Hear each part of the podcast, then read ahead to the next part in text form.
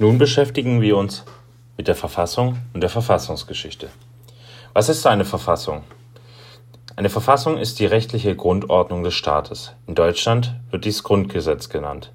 Warum nennt man es in Deutschland Grundgesetz? Eine Verfassung hört sich so endgültig an. Man wollte damals nach der Wiedervereinigung eigentlich eine neue Verfassung schaffen, hat man aber nicht.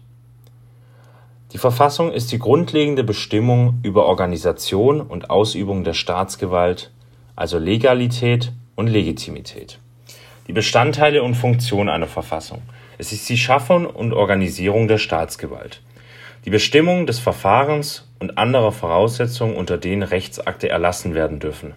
Das Verhältnis des Einzelnen zum Staaten, die Freiheit des Einzelnen und die Chancengleichheit.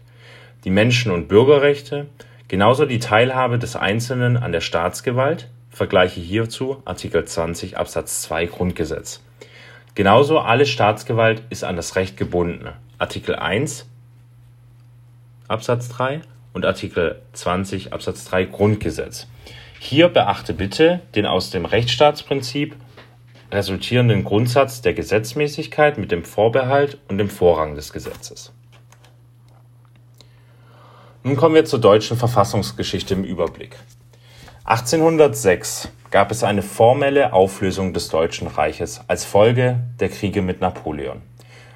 Daraufhin gab es die Initiierung des Rheinbundes. 1815 wurde der Deutsche Bund, ein Staatenbund von 41 souveränen Staaten, gegründet. Dies war eine verfassungsgebundene Monarchie, also ein Konstitutionalismus. 1847, 1848, während der Märzrevolution, gab es Unruhen in vielen deutschen Staaten mit dem Ziel, demokratische Strukturen einzuführen. Die Paulskirchenversammlung als erste moderne Verfassung für ganz Deutschland mit Grundrechtekatalog. Es gelingt jedoch nicht, diese Verfassung dauerhaft umzusetzen. Das Parlament wird von den Landesfürsten mit Gewalt aufgelöst. Der Entwurf für eine Reichsverfassung steht doch wird nicht verabschiedet. 1871 Zweites Deutsches Kaiserreich als Bundesstaat unter preußischer Führung. Reichsverfassung von den Fürsten maßgeblich bestimmt, die industrielle Revolution und damit verbundene soziale Spannungen. 1941 bis 1918. Der Erste Weltkrieg führt zur Auflösung des Zweiten Deutschen Kaiserreichs. Es kommt zur Novemberrevolution am 9.11.1918. 1919 bis 1933 die Weimarer Republik, benannt nach dem Tagungsort der verfassungsgebenden Nationalversammlung, mit Verfassung verabschiedet am 6.2.1919, vom Wortlaut her ähnlich dem Grundgesetz, jedoch mit Grundrechtekatalog nur im Rahmen der Gesetze und nicht über den Gesetzen und ohne Schutzmechanismen.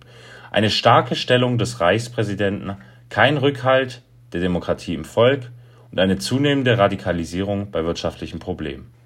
Am 30.01.1933 wird Adolf Hitler zum Reichskanzler ernannt. Am 28.02.1933 folgt die Reichstagsbrandverordnung.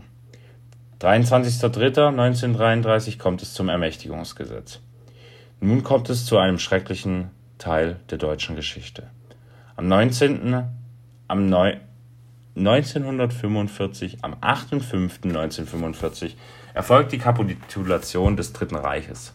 Deutschland wird in vier Besatzungszonen eingeteilt und von den Siegermächten verwaltet.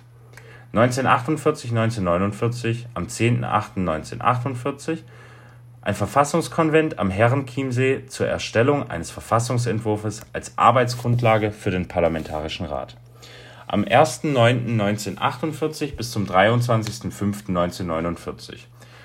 Parlamentarischer Rat zur Erstellung des Grundgesetzes. Der Parlamentarische Rat bestand aus 65 Mitgliedern, die von den Landtagen der, gewählt, der, der Länder gewählt wurden.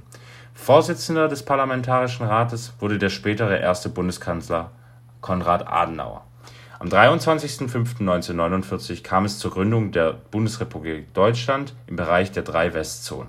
Das Grundgesetz, das mit Ablauf des 23.05. in Kraft tritt, ist stark von der Weimarer Verfassung beeinflusst. Die Bildung der Bundesorgane ist am 20.09.1949 beendet. Es besteht jedoch Sonderrechte der Alliierten.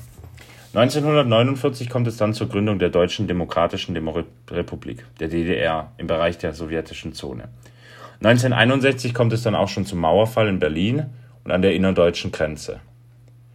1990 gibt es den Beitritt der DDR zur Bundesrepublik nach Artikel 23 Grundgesetz in der alten Verfassung am 3. Oktober. Die Wiedervereinigung am 9.10.1990 der Bundesrepublik führt dazu, dass die Bundesrepublik ein souveräner Staat wird.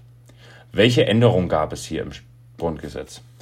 Es gab eine Wiederbewaffnung, es gab die Westintegration mit Adenauer, die NATO, die EGKS, die EWG, die EG und die EU, die Notstandsverfassung von 1968, die Wiedervereinigung 1990 und die EU in Artikel 23 Grundgesetz.